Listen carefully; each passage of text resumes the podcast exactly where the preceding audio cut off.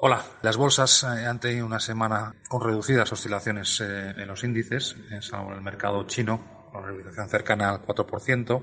Europa eh, despide la semana prácticamente plana, mientras en Estados Unidos hemos visto ligeras caídas en torno al 1%. En cuanto al mercado doméstico, tanto el IBEX como el índice general han tenido pocas, pocas variaciones eh, semanales. Desde el punto de vista de los bancos centrales, el protagonista ha sido el, eh, el BCE, aunque destacamos como el, el Banco de, de, Canadá ha sido el primer gran banco central en iniciar su, su tapering, mientras que por el lado del BCE no ha habido cambios en la política monetaria.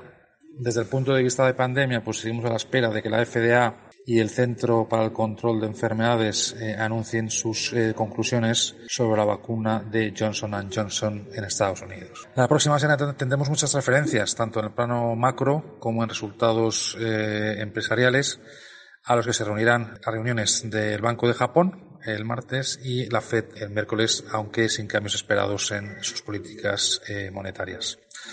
Atención, en el plano macro también eh, los datos de, PIB de, Estados Unidos, mientras que en el plano empresarial pues eh, seguirá la continuación de resultados tanto en Estados Unidos como en España como en el resto de zonas de la eurozona. Nada más, un saludo.